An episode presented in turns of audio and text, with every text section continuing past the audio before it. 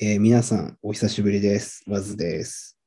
えー今年の NBA ファイナルも終わりまして、えー手に汗握る死闘の中、え八村が100点取りまして、第7戦でウィザーズが優勝ということになりましたけども、まあ、NBA ファイナルも終わったんでね、ドラフトについて話していこうかなと思います。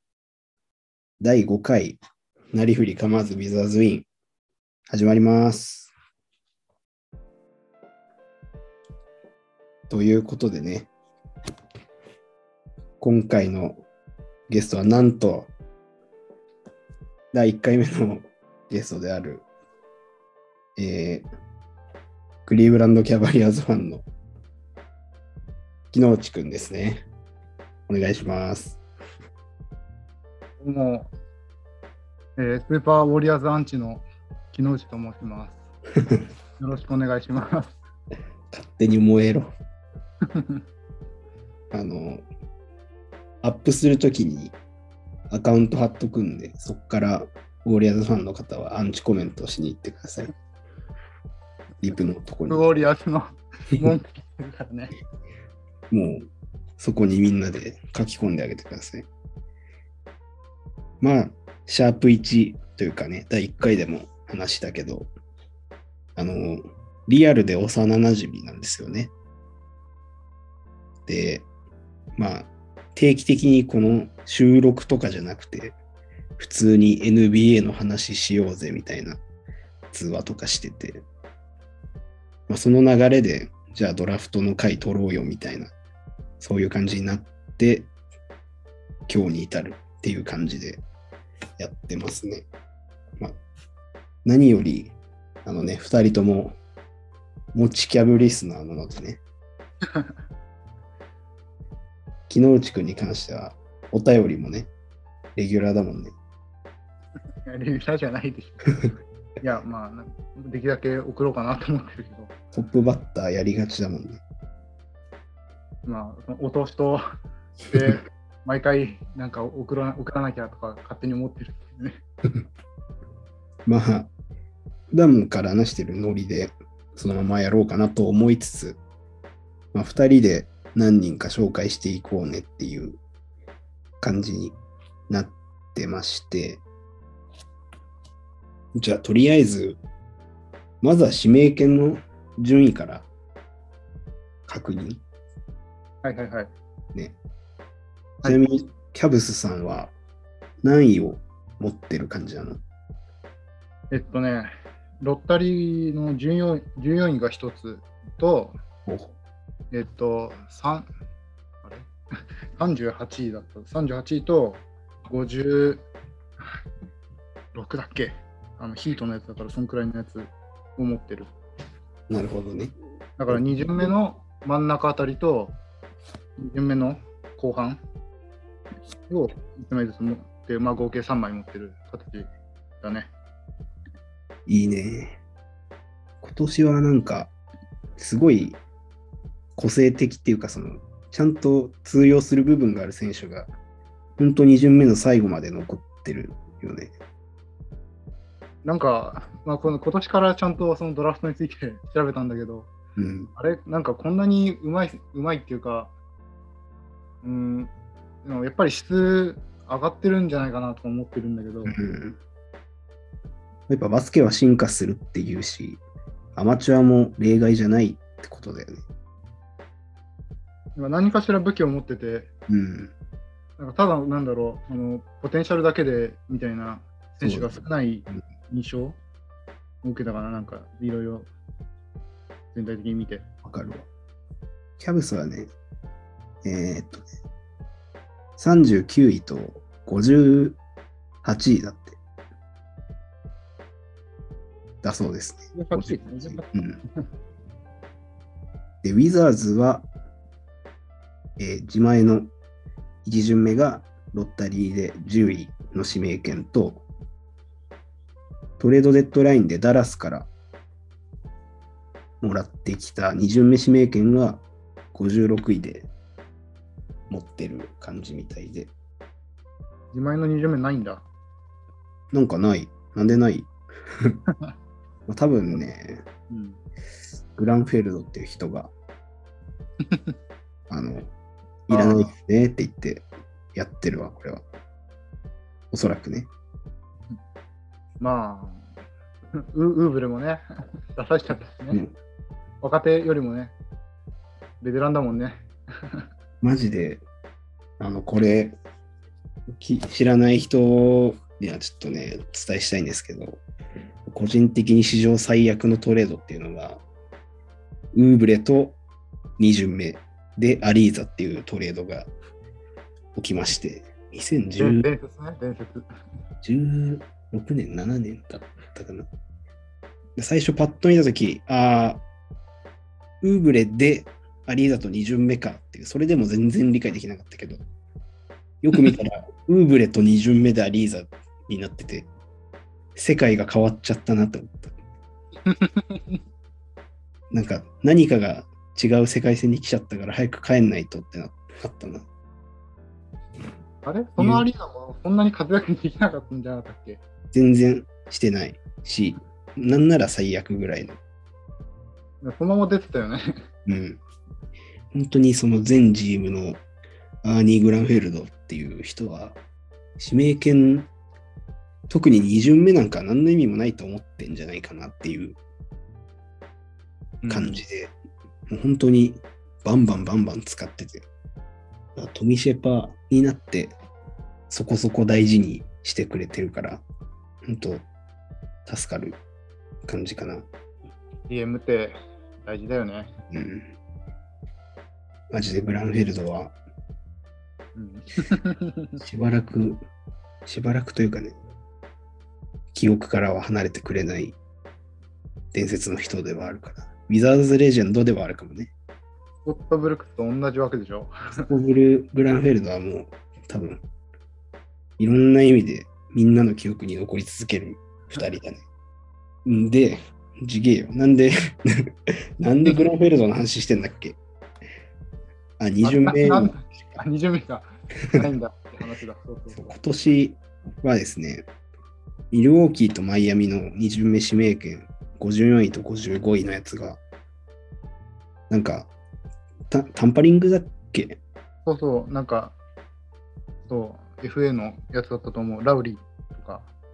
だよね。それで没収になってるんで、ウィザーズの56位は、まあ実質54番目の指名権で、キャブスの58位もまあ実質56番目の指名になるのかな。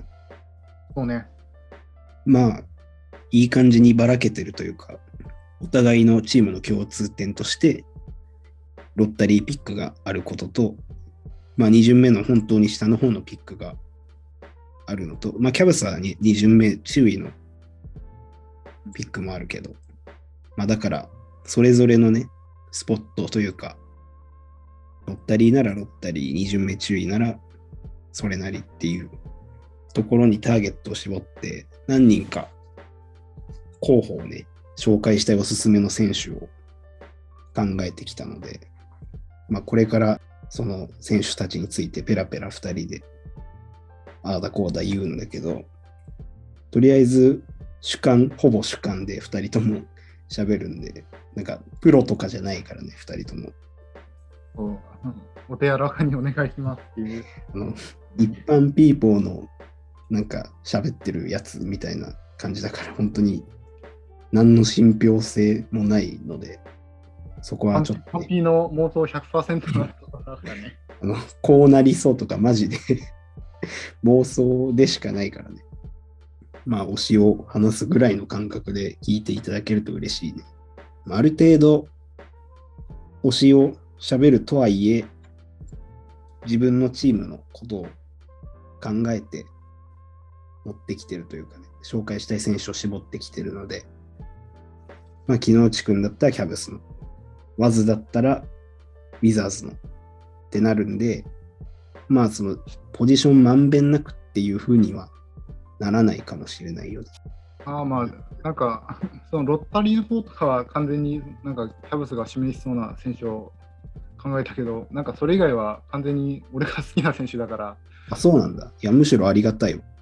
まあ、だだから、うん、参考にならないかもしれないけど、じゃあ、そういう感じで、まずはじゃあ、キャブスのロッタリー候補の選手について、ちょっと聞きたいな。これがね、めっちゃね、難しいんだよね。なるほど。その、まあなんか、一番言われてるのは、ウイングのうん。補強なんだけど、うん。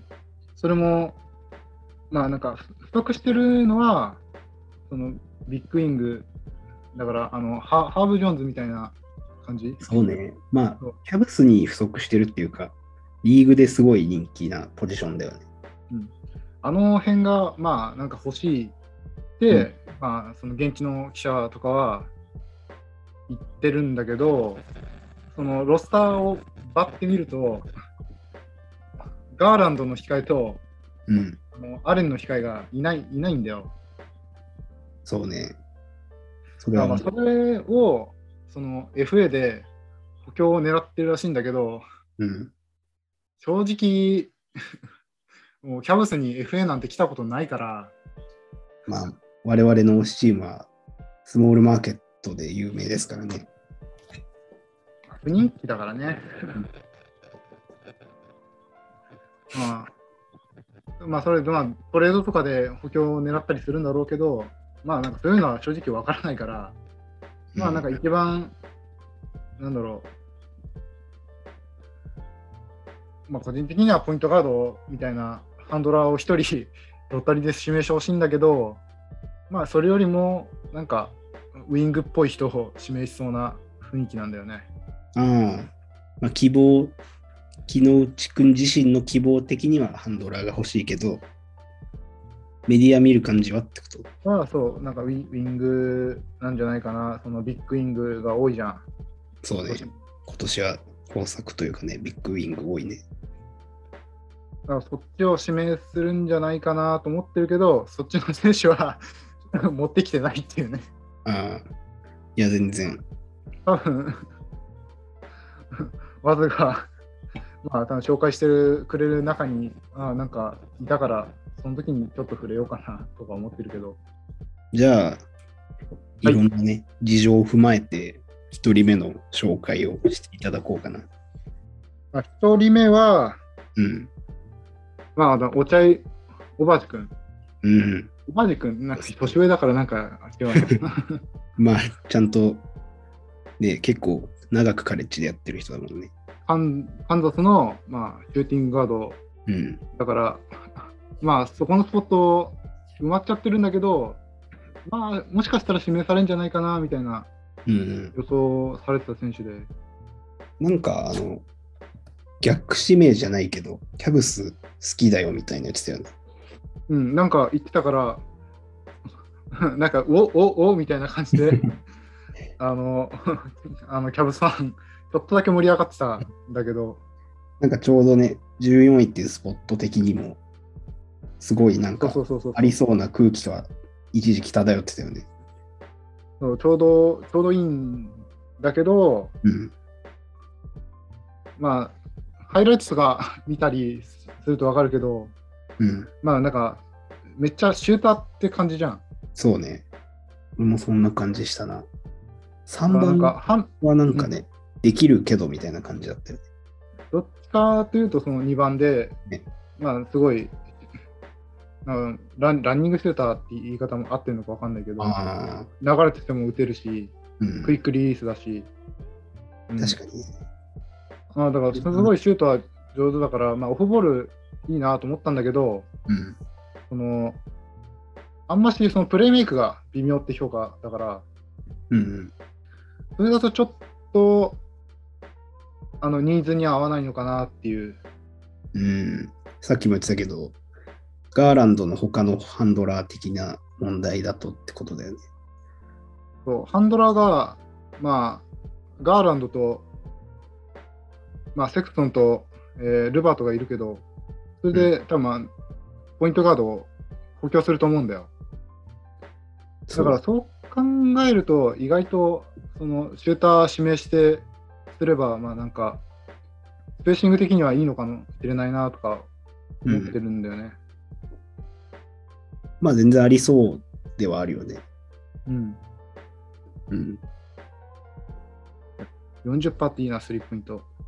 いや、やっぱ、あと、それは、なんだろうな、やっぱ、長くやってるのもあって、今となっては、すごい完成しつつあるキャブスだけど、ちゃんと1年目から結果残してくれそうな雰囲気あるよね。そうやっぱり即戦力が欲しいだろうからね。うん。プレーオフ逃しちゃったし。まあそうね。結局、また伸ばしていく選手っていうよりは、天井は、まあ、スターとかじゃなくてもっていう感じだよね。うん。まあなんか、3&D のいいロールプレイヤーになりそうだなとも思思ってる。でもなんか、あんましそのハンドラーっていうかプレイメイク伸びなさそうだなって思ってるから、うん。そこを期待して指名するのはちょっと違うかなとは思ってる。まあ、取るなら取るなりの、なんかビジョンを持って指名してほしいなって感じ。うん。なるほどね。オバチ使うんだったら、もしかしたらおころおころのプレイタイムが、まあ、なくなりそうだなって思って、それはそれで悲しいなとか思ってるんだけど、かぶってはいるか。うん、かぶってるポジション、サイズも近いしね。ああ。そこは要検討って感じだな。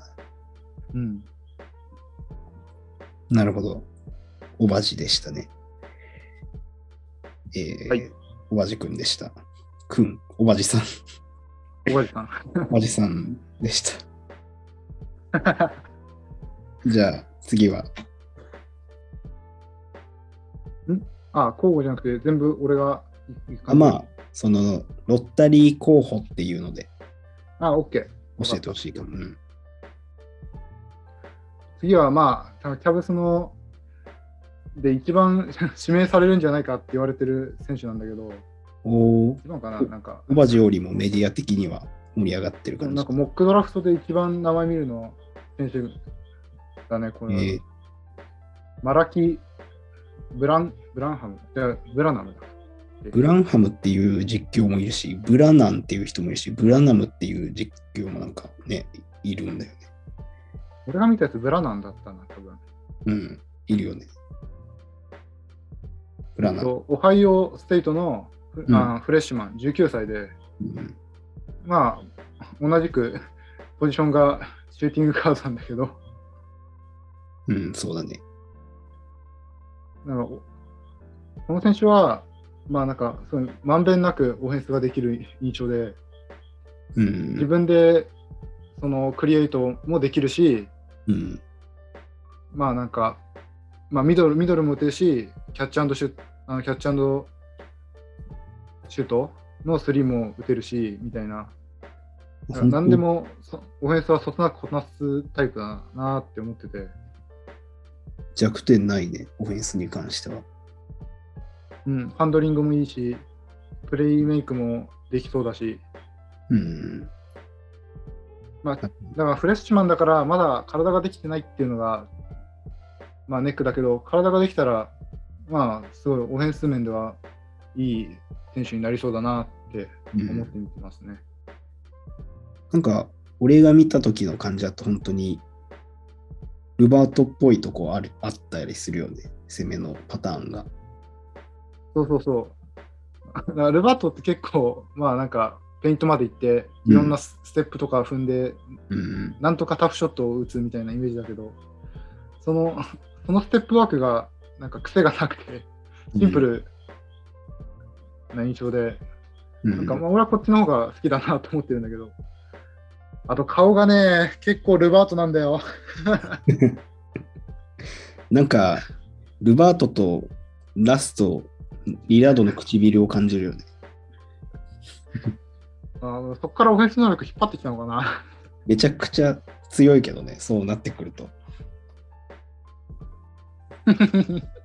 まあ、リラードの唇がリラード要素どこまで持ってくるかわかんないけどね。いやでもめっちゃ多分遠目で見たらルバートなんだよな、顔顔だけ。わあ、似てるわ、確かに。それもあって、癖のないルバートみたいな選手みたいな感じに思ってるんだけど。まあ、ちなみにその、ルバートと出身が一緒っていうね、ええオハイオ出身だから、まあ、そういうのもあって、キャブス指名するんじゃないかっていう、うん、そういうのなんか大事出身だからね。なんと、なんか結局そういうのって、チームケミストリーにつながるもん。うん。高校も、高校は実はレブロンと一緒だからね。あ、セント・ヴィンセント・メアリーみたいなとこで。うん、だだったはず。へえあそう、そう、なんか、だから、なんか、すごい縁を感じる選手っていうかね。うん。バジはなんかシューター寄りだったけど、うん。浦ナは結構、思った通りのシューティングガードというか、王道な感じよね。いろいろ、いろいろやる感じだよね。幅広く。確かに、ハンドリングが欲しい、ハンドリングじゃねえや、ハンドラーが欲しいっていうのだと、わかるかもね。メディアが一番多く、モックドラフトとかで入れるのは。でもね、やっぱり2番だから、そのセクソンとかと被っちゃうのが、まあ、ね、ネック。うん。だからまた多分、もう、このドラフトまでの1ヶ月間でいろいろ変わってきて、まあ多分なんか、ビッグウィング側の 予想が増えてきそうな気がするなとか思思ってるけど、まあなんか、俺が調べた現在だと、そのブラナンが一番見てるところだと多かったかなっていう印象かな。まあ、あとはあれか、なんか俺の勝手なイメージだけど、もう育ってる期間は終わったんじゃないかなってキャブス見てて思ってて、ううんん。そこでまたある程度育てる必要のある、まあ確かに天井というかね、ポテンシャルはあるとはいえ、またうんこの期間を要する選手を取ってくるのはちょっとってなるよね。うん、だからわざわざブラナン取って、まあなんかルバートを出して、なんかそういう優秀なポイントガード引っ張ってくるなんてししてもいいかもしれないんだけど、まあそれだと、それはプレーオフにつながるのみたいなうん話になると、まあハテナマークが出るつくからね。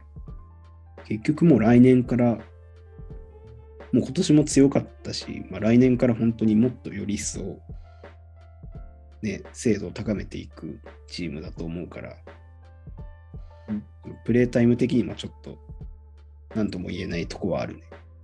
うんだからまあ、シューティングガードとかを指名しちゃうと、まあプレイタイム問題が店長に出ちゃうかなっていう感じかな。なるほど。一応、ロッタリー候補的にはそんな感じ？この2人かな。うん、この2人だね。まあ、現時点ではって感じだけどね。じゃあ、私、ワズのロッタリー候補4人、5人でした。あ、ん？え ?6 人いるわ。めっちゃ調べたよね。まあ、ちょっとね、もりもりに、あの、久々に更新しようってなったし、今年は珍しくずっと NCAA の開幕から結構ちょくちょく見たりしてて、なんか推しが溜まってしまってるから、紹介しなきゃいけないんですよ、義務感で。で、まずはね、これ正直、ウィザーズ絶対指名できないんだけど、あの、アイオワステートだっけ？アイオワステートじゃないんだっけ？アイオワ大学のキーガン・マレーですね。うん。まあ、ポジションは、まあ、パワーフォワードと言っていいでしょう。ほぼ4番。で、うん203センチ、97キロ。で、ソフォーモア2年生で21歳。これ、全然違うんだけどさ、話変わっちゃうんだけど、うん。その、フレッシュマンが1年生、ソフォーモアが2年生、ジュニアが3年生、えーうん。シニア、セシニアがニうんアが4年生じゃん。シニアだっけ？セニア、シニア。シニアだ、シニアでい4い年生じゃん。で、年齢全然違うとき多くない？なんかガバガバだよね。そうそうそう。その、あ、まあ、フレッシュマンは大体19歳だけど、ね、ウィキでなんなんなんだろうね、あれね。生年月日となんか学年合わないときめっちゃ多くない？いや、なんか、だから、なんかば、なんかおかしくなるんだよね。頭の中バグっちゃうときあるよね。そう、なんか、まあ、そのちょっと延長の話なんだけど、うん。その、モーブリーが、あの、あれ、ウルブスのドラ1の アントマンよりも誕生日早いっていう、エドワーズのよりもエドワーズの、えそう、早い。だから、まあ、まあ、ちょちょっとほんのちょっとだけど、2ヶ月くらいだけど、モーブリーの方が年上っていう、それなのに、そのドラフト指名のじゃねえかっていうね。そう、そう。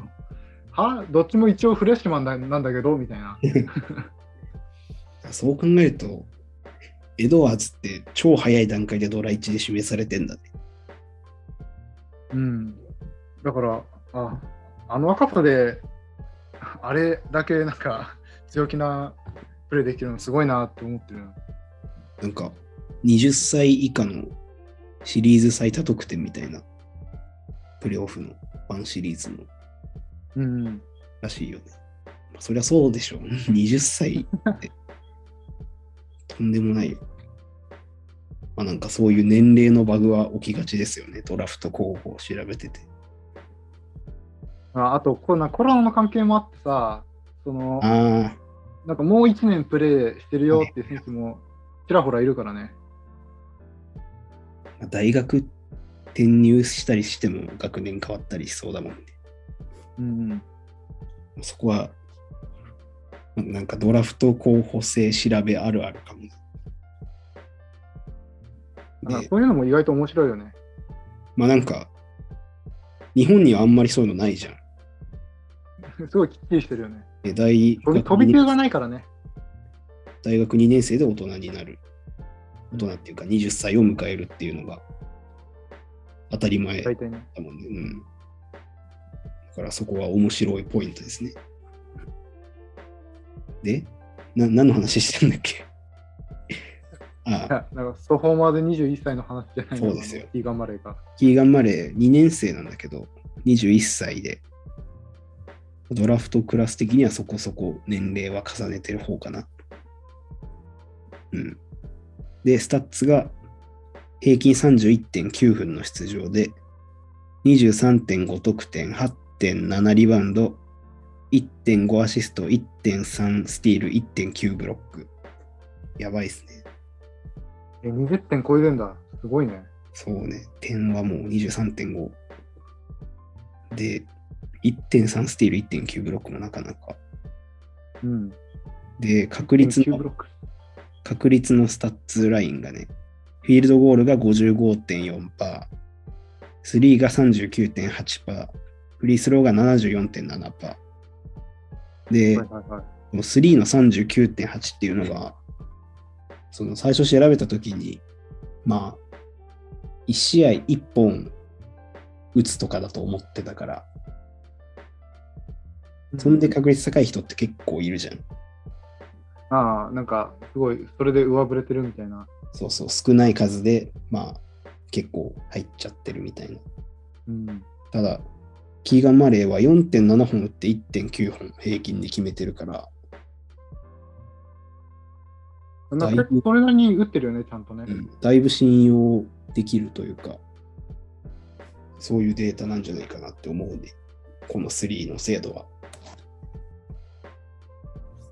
でも203センチでパワーフォワードなんだ。うん。まあ、すごい、見ればわかるけど、ムキムキなんだよ、マジで。うん。だから、3入るのがなんか変な感じというか、はいはい。あとシュートフォームもね、個人的には汚い。から、本当になんでシュートうまいのかわかんない。これでシュートがなかったら、こんなに上位の予想にはなってないのかもしれないしね。うん。まあ、今紹介してるけど、絶対に10位までは落ちないと思いますね。6位とかで予想されてるよね、大体。うん。まあ、5位前後でしょうね。5、6、7でしょうね。うん。うん。スコアリングはもう、パーフェクトと言っていいぐらいの選手で、うん。まあ基本的にインサイドがメインの4番かな。ストレッチ法感はあんまり。3打ってるけど、その打てる時に打ってるだけで、常にスリーラインで待ってるとかじゃない感じうん。って言えばいいのかな。そのスリーを打つためにスリーラインのとこにはいない感じする。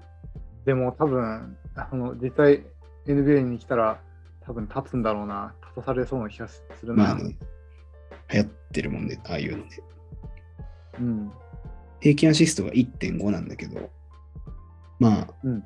その通りというか、あんまり視野が広くないのか、パスを出すイメージがない、キックアウトあんましないかったり、あ。あと基本的にローポストが主戦場だから、ハンドオフとかしづらいじゃん、ローポストって。あ。うん。うん、だから、あんまり中継するっていう感覚が身についてないのか、嫌いなのか、わかんないけど、ちょっとそこは伸びしろであり、懸念点であり、まあ、逆に身体能力は高いの？もうめちゃめちゃ高いね。もう筋肉って感じ。だから本当に身体能力、筋肉ゴリゴリ、シュート下手とかだったらすごい納得しちゃう。見た目通りっていうか、コンデシュートがうまいっていうのが、な変な感じするぐらいのスコアリングモンスターですね。で、シュート打てない顔？シュート打てない顔。なんでやねんって言われちゃうよ、ももに。シュート打てない顔やろって。守るそう、守りそうな顔の攻めるに、なんでやねんって言われちゃうから。マジで。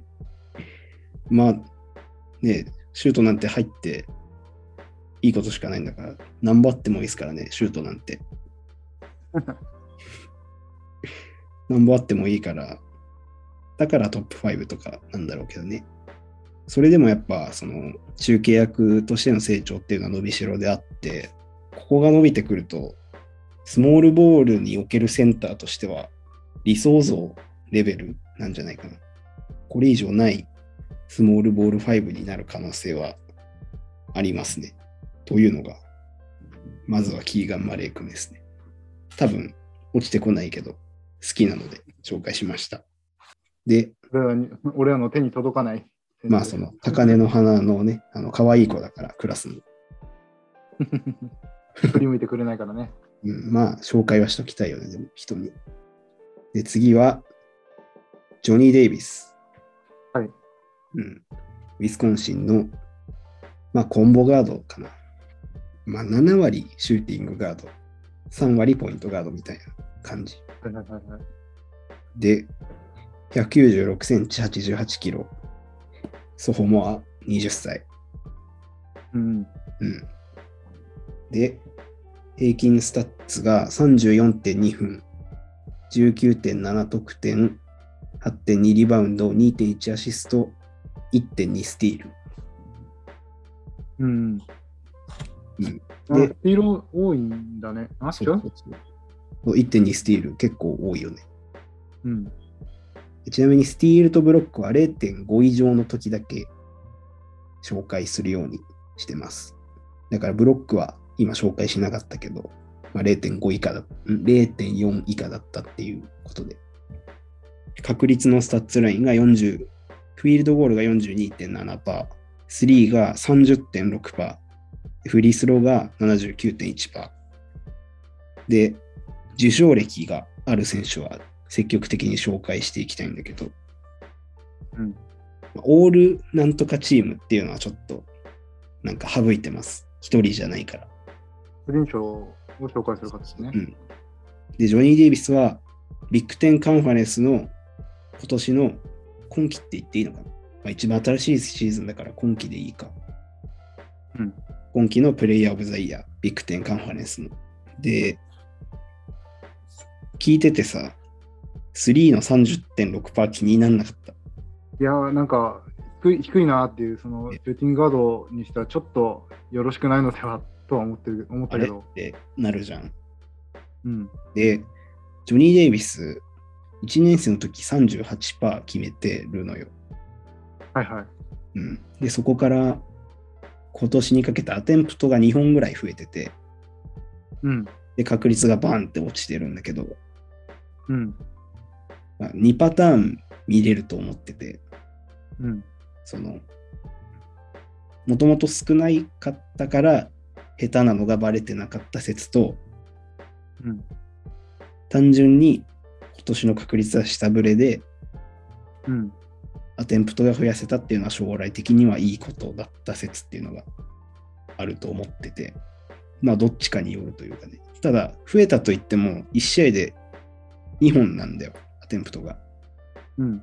まあ、だから、あんまり3はそもそも打たない方かもね。シューティングカードにし得て。意じゃなないのかな。うん、た仮に38%と30%の間だとして34%だから、うん。うん、そんなにだから自分でも武器とは思ってないんじゃないかな、あんまり打たないってことは。うん。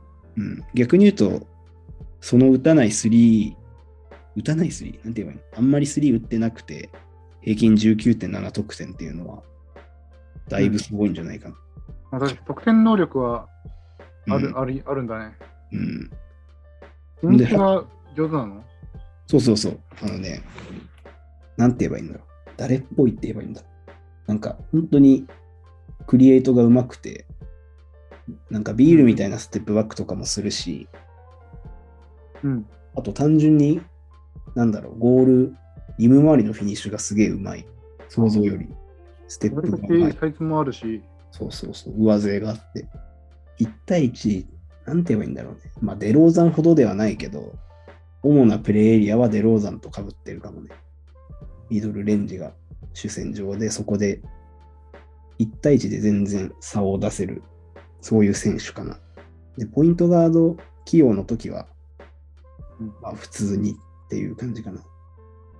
特に、まあ、スコアリング寄りではあるんだろうけど、全然、業務はこなせる。ちょっとアシスト少ないよね。2.1か、ねなんかポイントガードややるって、やってるって考えると。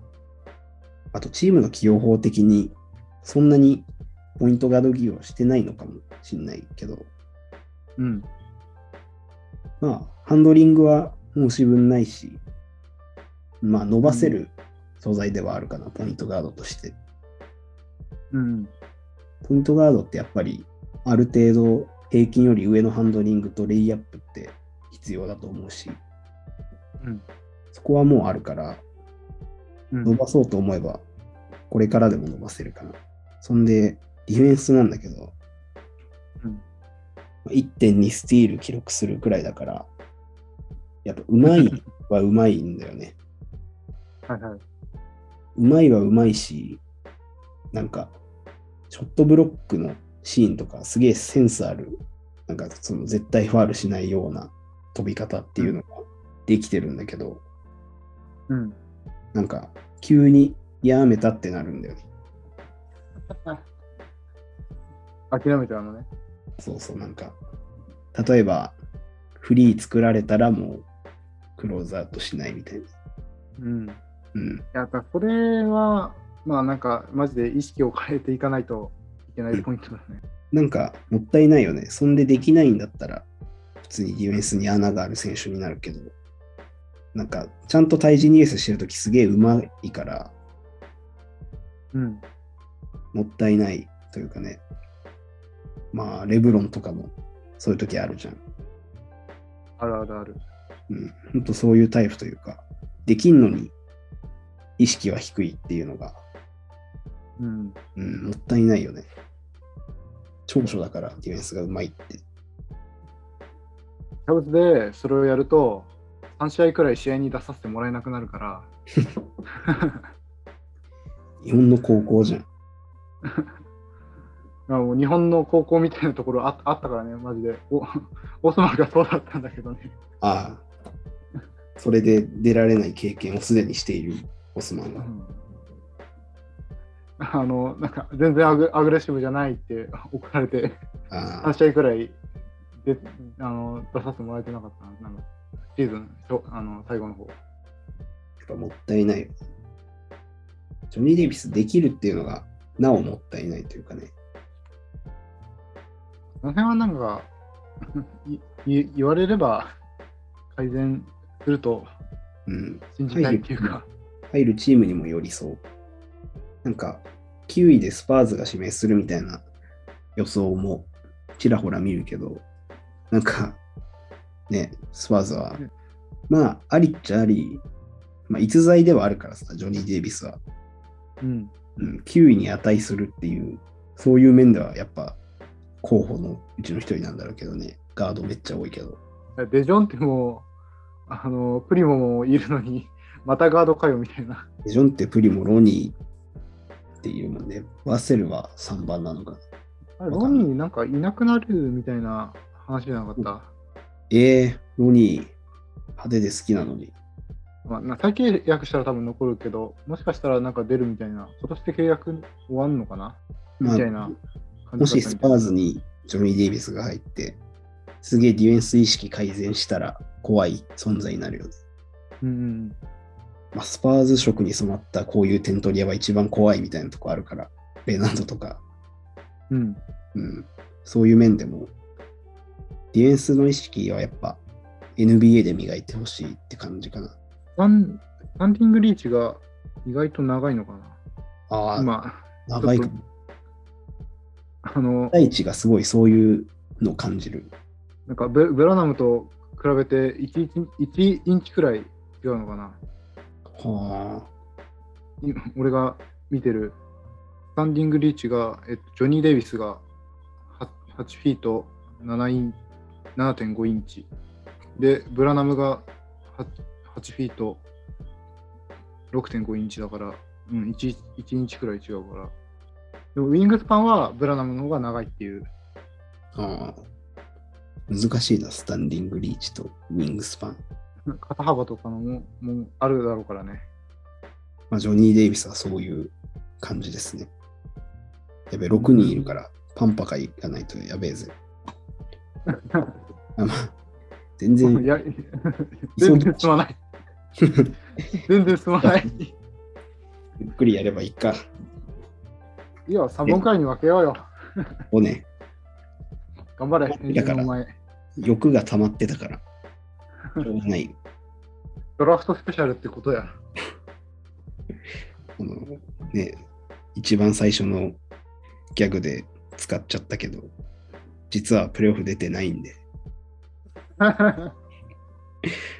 やみんな知ってるでしょ。実はプレーオフ出てないから、すげえ暇なんだよ。だから、紹介させてくれ。もうプレーオフプレーオフの話なんてしません。で、3人目。はい。さっきのジョニー・デイビス以降は、ちゃんと割とウィザーズが狙える選手で構成してあるけど、3人目はマーク・ウィリアムス、デュークのセンターですね。で、213センチ、110キロ。ソフォモア、20歳。うん。最近ドラフトコンバインでね、すごい、すごいってなってたよね。長すぎだろみたいな、なってたよね。ウィングスパン229.9センチだって。長え。やばくない？どういうこと？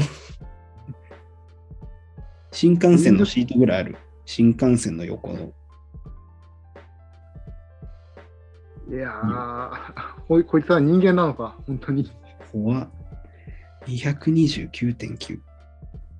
とんでもなく腕が、四肢が長くて、で、平均スタッツが23.6分、11.2得点、7.4リバウンド、えー0.9アシスト、2.8ブロック。うん。やばいね。23分で2 2.8ブロックだから。すごいな。で、受賞歴というか、受賞的には、今年の、えーアトランティックコーストカンファレンスのディフェンシブプレイヤーオブザイヤー受賞してますね。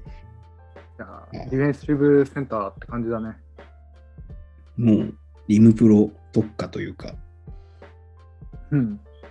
ゴール下の番人って感じ。あ、またちょっとスタンディングリーチの話をするんだけど、うん。マーク・ウィリアムス297.2っていう、まあ、あセンチメートルね。やば。っていう数数字で、まあ、もちろんそのドラフトコンバインで一番長いんだけど、まあね、今年のね。そりゃそりゃそうだろうね。歴代でもかなり長い方らしくて、へえ。ゴベアとバンバよりも高い。えボルボルよりも高い。そう4センチ、5センチくらい違うからね。マジかよ。比較対照に、的 にそこら辺なんだろうけど。うん。さすがにタコフォールよりは短いらしい。タコはね。タコ3メーター11だって。でかすぎだろ。エニプリ出てきちゃう。でかすぎんだろあれ横にもでかいけどね、あの人は。う。あ巨巨人じゃん。あれは。でそう、マーク・ウィリアムス、うんあのよく比較でゴベアとか出てくるけど、うん本当にゴベア並みにもう体ができてるんだよね。マジで、ああ平気で、うん。ひょろくないというか、うん。すでに多分押し負け、NBA ボンって入れられても押し負けたりはそんなにしないんじゃないかな。っていうぐらい体は出来上がってて、まあ、110キロあるしね。そんで、大学でのフィールドゴールパーセントがなんと 72.1%ですね。まあ、っていうか、見たんだけど、デュークのフルゲーム。うん。まあ、オフェンスはもうね、ハンドラーの力量次第で変わってきちゃうって感じだった。まあ、そのリムプロだけで、なんだろう、役目的には果たしてるんだけど、うんオフェンスでうまく使いたいんだったら、やっぱハンドラーの力っていうのは重要になってくる選手になりそう。なんか、バウンドパスがめっちゃ下手っていうのを見たんだけど、あそうなのかなそうだったかなあんまり印象にない。あなんかその、なんかのスカウティングの動画で、そういうシーンが流出しちゃってるんだ。すんすごいバウンドパスが下手だったっていう。あボール持たせらんねえなみたいな。なんかこう、オフェンスではテクノボーに見えるけど、フリースローが72.7%で決めてて、あ偉いね。うん、なんか、そこはちゃんとしてるなっていう、現代っぽい感じするよね。うん。フリースロー大事だからね。うん。やっぱプレイオフ見ててもフリースロー大事だなって思うんだから、本当にどんなにレベルが上がってもフリースローって大事になってくるんだなってなるよ。うん。だってフリースローが入らないだけで、ガン、ね、もう狙われるもんね。ゴベアなんかは本当そうだよね。あの、ネッツネッツとボストンでめっちゃクラクソンが狙われてたみたいなのを見たけどそういうの。があのタイプのセンターでありながらこんだけフリースロー入るのは、だいぶアドバンテージだよね。うん。このウィングスパンとリムプロ能力でちゃんとフリースロー入るっていうのが。72%ってオスマンより高いんじゃないのオスマンもう2回ぐらいディスられてるから大丈夫これ。さらされてるけど。え、いや、まあ、オスマンはは大丈夫だよ。あ、大丈夫なの？じゃあいいや。みんなのアイドル。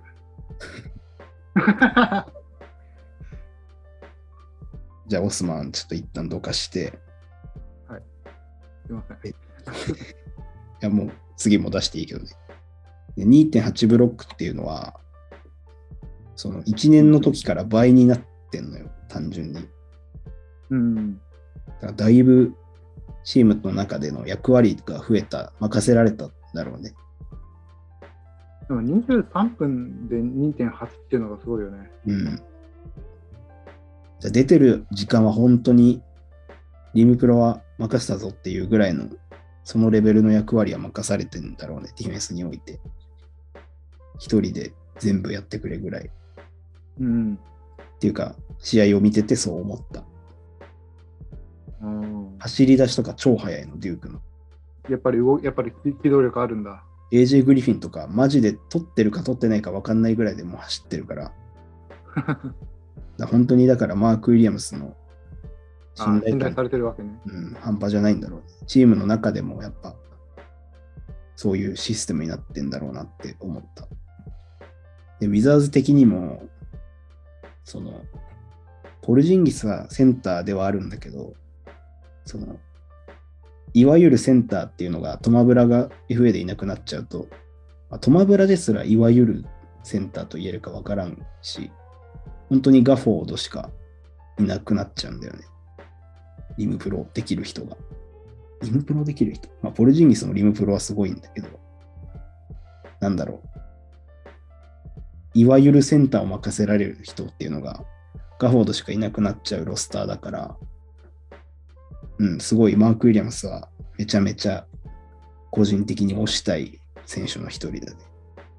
なんかウィザーズ、確かになんかそのでかい人いるから、もうなんか、マーク・ウィリアムス取るの？みたいな思ってたんだけど。そうそうそう。ポジション的には確かに被ってて、ポルジンギスがいるっていうのがあって、うん。ポルジンギス・ガフォードがいるから、3番手になっちゃうみたいな感じではあるんだけど、意外と、うん。まあポルジンギスがマジで比較対象がいなすぎるというか、なんならホルムグレンとかになっちゃうじゃん。そうね。うん、あの動きする NBA 選手が本当に少ないから、そう、うん。なんかポルジンギスをなんか X 枠っていうかその別枠ポジションレスなとこに置いておくと、マジでガフォードが 一瞬でスタミナ切れて死にかけるっていう図が めちゃくちゃ思い浮かんじゃうから、うん。うん、マーク・ウィリアムスはすごいあり、ありな選択だと思う。ただ、ちょっと個人的に10位かって言われると悩むかなっていうのちょっと、なんだろう、課課題評価気味になっちゃうわけね。ちょっと、まあ、すごいもったいないかっていうと、そこまでじゃないんだけど、うん。ちょっともったいない感はある。で今回、うん掘り下げて紹介するつもりはないけど、ジェイレン・ドゥーレン、メンフィスのうん。18歳の211センチの化けモ物ンスターね。うん。もう前世紀のドワイトみたいなブロックするし、ジェイレン・ドゥーレンがもし10位で取れるんだったら、個人的には一番いいかなって思ってる。かな。あれはやばいね。なんか、将来をあの選手いいねすうん。でか、でかくて速くて走れて飛べるっていう、なんか、もうそれ意外とそれだけじゃないっていうね。ね、釣り出されてもちゃんと守れるんだよね、ジェイレン・ドゥーレン。そこがマジで。そうそうそう。ちなみにマーク・ウィリアムスもね、思ったよりペリメーター守れるよ。いや、ただでさえ長いじゃん。そうそう。なんか、守るっていうパターンも2パターンぐらいあると思うけど、守れちゃうって感じ。なんかなんとでもなるみたいなね。そうそうちっちゃい、ちっちゃいガード相手だったらみたいな。重心ずらされたけど、みたいな感じ。なんか、そう。あ、届いたわ、みたいな。あ、重心ずらされたけど、いけるみたいな。意外と、そう、ローテの関係で外に釣り出された時も、そんなに穴になる印象はなかったから、やっぱドゥーレンかマーク・ウィリアムスっていうのは、個人的には推したい2人かな、ウィザーズの指名において、うん。になってきますね。じゃあ、4人目いこうかな。4人目は、ダイソン・ダニエルズ。G リーグイグナイトのコンボガード。で、201センチメートル、90キロ、19歳で、オーストラリア出身ですね。あ、もう実質デラベロパだね。うん、そう。ケリーさんが。めっちゃ押してる。押してたよね。ダイソン・ダニエルズは、ウィザーズだけじゃなくて、キャブスも指名候補なんじゃなかったっけ？うん、なんか、あの、バンキシャがベタ褒めしてたってうん。言ってたね。まあ、実際、10位から14位の間とかってよく言われてるよね。うん、そのあたりだから、残ってたらぜひ狙ってほしいなって。まあ、ぜひ、キャブスファンの方もね、勝手に私の印象を聞いてもらえると嬉しいけど、えースタッツはね、31分、11.3得点、5.9リバウンド、4.4アシスト、1.9スティール、0.8ブロック。これで、なんだろう、19歳っていう若さで、ハンドラー任されてて30分以上出てて、2.4ターンオーバーっていうのが、うん、すごい偉いよ。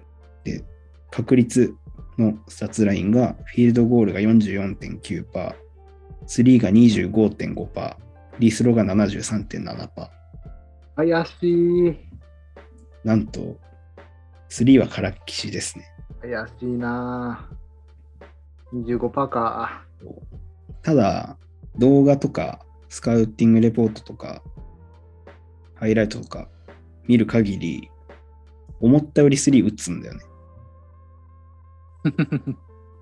打つっていうのは、打ちたがるんだよね。結構、それ強強気なんだ。そう、結構、結構なかなかのタイミングでジャンプストップしてスリー打ったり、うん。うん、すごい、スコアリングへの意欲っていうのは結構あるんだっていう。なんか評価はすごい堅実で、でかいポイントガードみたいな、プレーメイクとディフェンスみたいな評価うんの人多いけど、それ KCP の時聞いたけどね、みたいになったね。なんか蓋を開けたら、あれ？みたいな。個人的には結構打ちたがりに見えた。打ちたがりというか自信あんだろうなっていうプレーしてるかな。まあでも実際堅実なプレーメイクっていうのはちゃんとしてるというか、ピックアンドロールもうまいし、逆サイドもよく見えてるし、一人飛ばしてスキップパスとかもポンポン出せて、でかいしね、やっぱり。そう、そのなんか、パスの能力が高いから、なんかプレーメイク能力見込まれてるよね。うん。まあその評価も間違ってないなっていうのはやっぱり思う。見て再確認はしたな。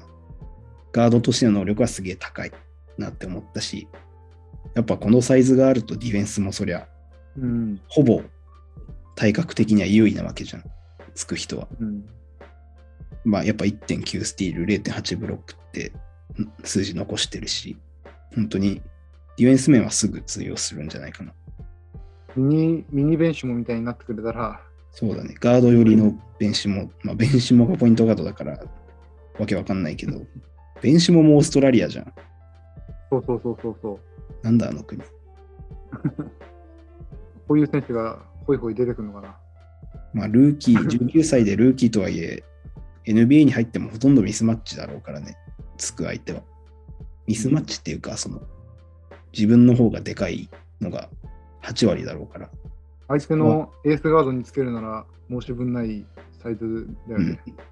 すごい、だから、期待できるというか、ウィザーズが取っても、キャブスが取ってもすげえ合うと思う。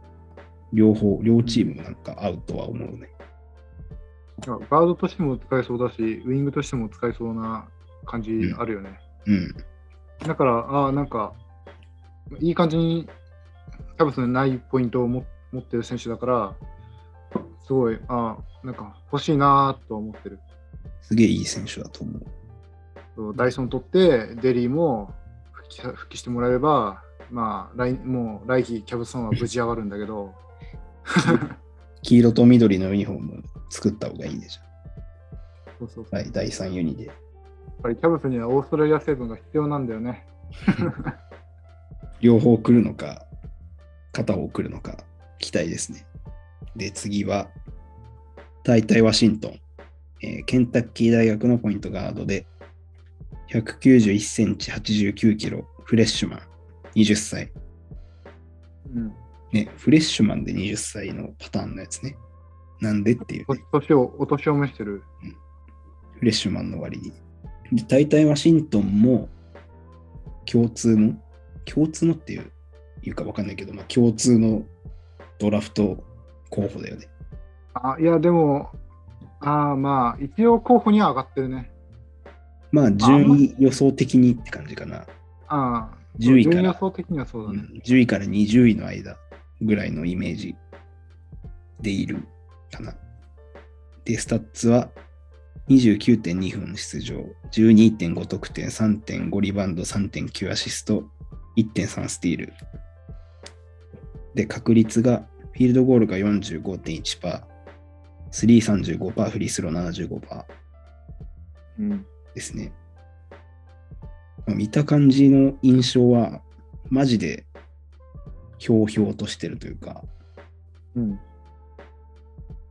なんだろう。ちゃんと喜ぶとこは喜ぶんだけど、うん。実際に自分がプレイしてる間はすげえ動じない感じがする。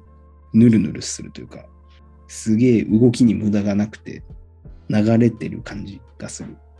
で、結構落ち着いてプレイするタイプなの？そうそうそう。もう顔が結構、なんか、ヒョウみたいな顔してて、すげえ顔がちっちゃいんだよね。ヒョウみたいな猫っぽい顔してて、見た感じというか、プレイメイク的には、なんかうん、バンバンアシスト、ラストパスとかっていうよりは、流れを作る感じ。うん。うん、逆サイ飛ばしたり、逆サイ一旦飛ばしとこうとか、ちゃんと見えてるかな、落ち着いてるし、なんか焦って飛ばすとかはないかな。うん。その中でもピックアンドロールはすごい上手くて、得意技なんだろうなっていう。で、一番印象に残ってる技というか、モーションが、あの、プラップミドルがすごい得意で、武器にしてるんだと思うんだけど、めちゃくちゃモーション速いのよ。なん、なんだろう。もう持ったらすぐ、すぐもう打っちゃってるみたいな。でも反応する暇ないぐらいマジでクイックリリースで、そこが難しいんだろうね。単純に大体ワシントン本人がめっちゃ足速くて、うん。その上でモーションがさらに一段階上のギアで速いから、そこの、なんだろうな、シュートに対応できてるディフェンスが少なかった気がする。えーミドル上手なのいいね。うん。プルアップで来た時に反応するのがすげえ難しいし、逆にうんプラッププラップってなって、来たって反応したら多分抜かれるんじゃないかなって思う。あの速度。まうん。っていうぐらいモーションが速い。あ、ミドルが入れば入るほど、ピックアンドロールも効果的になってくるからね。ドツボにはまるって感じだと思う、あれは。ただそ、れにそれにしては、やっぱり FG が。低いよね。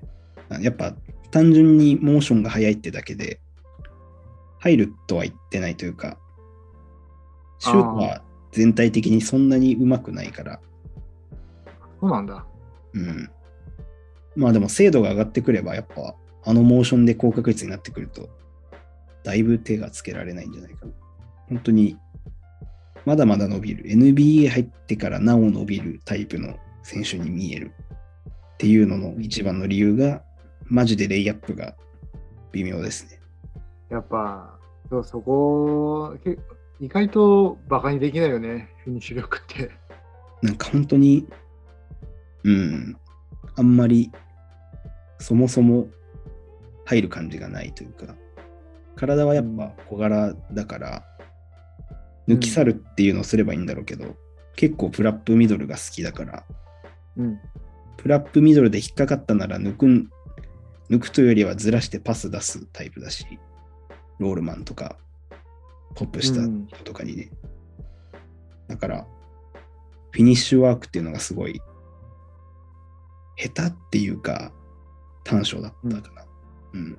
あまあ、あと、ここはさちょっと時間かかっちゃいそうだね。うん。さっきも言ったけど、ボールマンじゃないときは結構きつい。ボール持ってないときついタイプなのか。キャッチシュートっていうより、シュート全般があんまり上手くないから、うん。うん。長所はやっぱあるし、一巡目から漏れることはないと思うけど、うんまあ、本当まだまだ伸びる、伸ばすべき選手かな。未完成で。うん。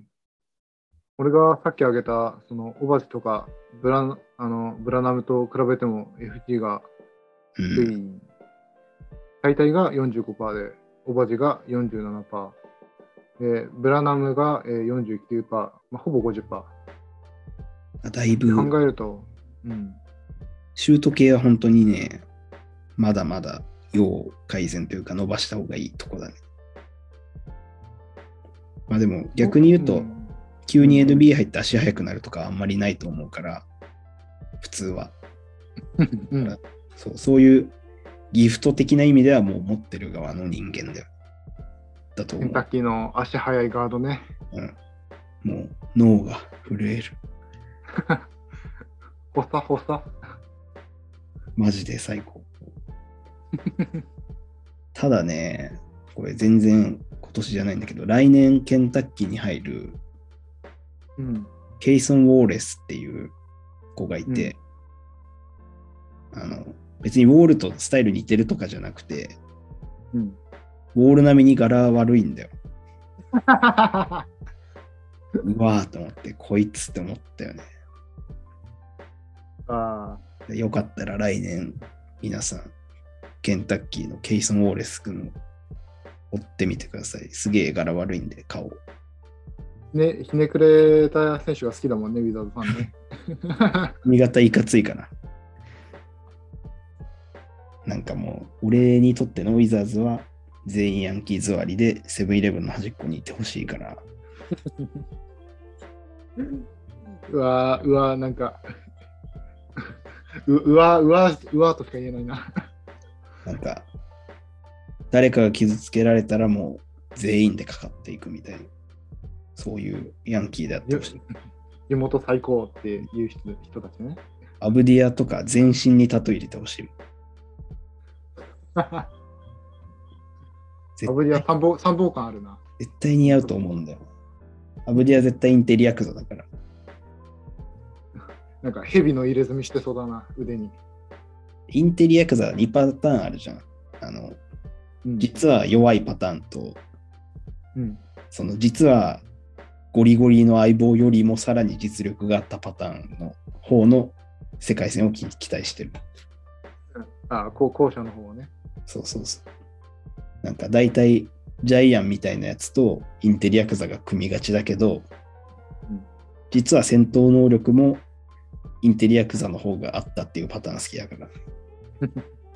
そのパターンのアブディア期待してる全身タトゥーの。実はラスボスっていう。そうそうそう。マジ絶対似合うと思うんだよ。え、なんでこの話になったんだっけ？ああ、ケイソン・ウォーレス君を応援してあげてください。お願いします。で、最後、ワズのロッタリー候補最後は、先に言っちゃうとね、ウィザーズのニーズとは合ってない可能性が高いんですけど、ジェレミー・ソーハンですね。モロパブリだ。あの、ウィザーズは取らないと思いますね。ただ、めちゃくちゃいい選手だし、超好きだし、全然10位で、10位がウィザーズじゃなかったら全然指名されてておかしくないぐらいの逸材だと思いますね。それこそスパーズが取ったりしそうなぐらいかな。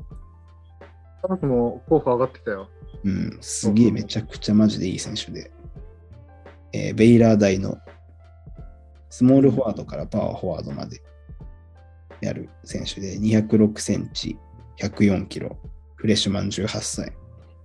うん、で、スタッツが25.1分出場で、9.2得点、6.4アシスト、1.8アシスト、1.3スティール、0.7ブロック。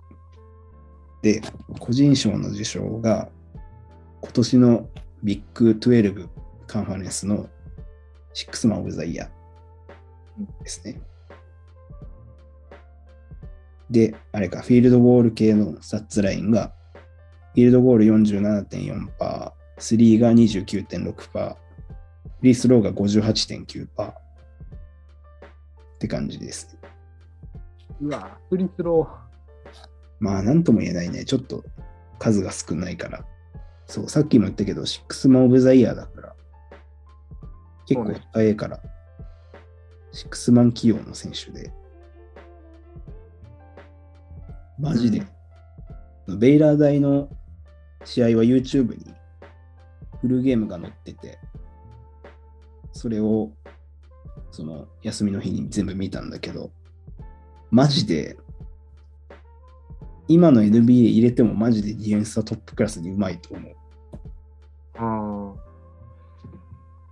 まあ、さっき、マーク・ウィリアムスは守れちゃう系って言ったけど、あ。うん。ジェレミー・ソーハンは守ってるよ。ガチで守れる系ってことね。コースにピタって自分のシリンダー当てはめて、相手のコースに。うん。そこでもう手をハンズアップしっかりして、胸で受け止めるっていうのが、マジでうまい。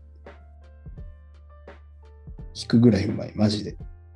それを相手のポイントガードだろうが、スモールワードだろうが、マジで全員それで止めるから、恐ろしいね。なんか、このフレフレームっていうのは体の感じ、かわかわいいっぽくね？そう本当に可愛い並みにうまい。可愛いよりもっと理論を感じるディフェンスしてる。ああ。頭使ってるっていうか。コースに入る。あ日本人が教えられるディフェンスって言えばいいのかな。な馴染み、馴染みのある。コースに入ろう、手を上げようみたいな。うん。胸で受けようとか、胸で受けようっていうか、まあそのファールしないようにっていう、うん。ちゃんとコースに入ってっていうのが、バンバンプしてみたいそうな。そうそう。マジでそこが徹底されているのに、ポイントガードからウィングまでそれができて、うんセンターもつけるっていう、全然。うん。しかも、何が一番怖いって、ディフェンスの IQ が高すぎて、うん。ヘルプのタイミングとか、どんぐらいでヘルプ出るのかとか、出て戻るとか、うんそこの、なんだろう、そこら辺の測り方がマジでうまい。スイッチしてもいけるし、うん。浮かれちゃった時にすぐヘルプ来るし、うん。本当にディフェンス面では多分、相反一人いるだけでだいぶクオリティ上がるんじゃないかなっていう感じする。そうだから10 14位に残ってたら、すごい、うんかもかなかなりその獲一番の獲得候補だいぶだよ。になるくらいなっていうのは見て見たけど、ディフェンスはマジでダントツですごいわ。すごすぎるぐらいの感覚でいる。早すぎるもんヘルプに出るのとか。なんかギャンブルじゃねって思うけど、そこの IQ が高いから、うん、その自分が開けた本来のマークマンには絶対に出ないっていうタイミングで言ってるんだろうなっていうのを、一試合見て思った。ただ、あの、オフェンスがね、速攻で全部ほぼ先頭走ってるっていうのが、まあ、この時間で9.2点取れてる要因なんだろうけど、ブレイクの先頭走る以外のオフェンスはあんま評価できないかな。うん、シュートはほぼ全部、ジャンパーは系は全部苦手だし、うん、それでいてアイソもなければ、ドライブインもあんまりだし、そもそものなんかどこに出すとか、出した後どう走るとかの判断がいワンテンポ他の人より遅い感じした。ベイラー大の。オフェンス能力は遅れてるのか。そう。ディフェンスめちゃくちゃ IQ 高いのに、なんかオフェンスはなんか何しようみたいな時間が絶対ある。なんかここはこうしてみたいな、そういう時間があるから。そこがトップ5とかにならない理由なんだろうなっていうのは思った。とはいえ、18歳のディフェンスかっていうのはあるね。これで。若さがね、いいよね。18歳であのディフェンスはちょっと恐ろしいな。まあ、やっぱうん、先頭は走れるからガード次第ではまあ、去年のラスとか、そういうラメロとかね、うんだからホーネッツの獲得候補によく相反が出るんだろうけど、うんああいう出てくるタイプと組めば、言うほどの穴にはなんないと思うし、まあ、ディフェンスでお釣り来るぐらいにはディフェンスうまいから、すげえいい選手ですね。キャブスの獲得候補に上がるのもうなずけるかな。上がってたと思う。なんか一番、一番狙ってるんじゃないのかな。どうなんだろうん、いいと思うわ。合うと思うな。合うと思うっていうか、相反がほぼ全チームに合うタイプな気がする。う。うん。マジでいい選手ですね。ウィザーズだとちょっと渋滞しちゃうんで多分ないけど。うん、いっぱいこんな感じのいるもんね。そうそうそう。だから、でもまあ、今後を絶対追っかける選手の一人だな、相反は。面白そうだよね。だって、18歳だぜっていうことですよ。まあよかったらね、そのジェレミー・ソーハンのフルゲームは YouTube に上がってるんで、どんだけディフェンスがうまいのかっていうのを見て、見てほしいね。よかったら。こんな感じでね、ウィザーズのワズ的ロッタリーピック候補の紹介は終わったんで、えー次はキャブスの2巡目候補のお話を聞こうと思います。ただ、一旦休憩します。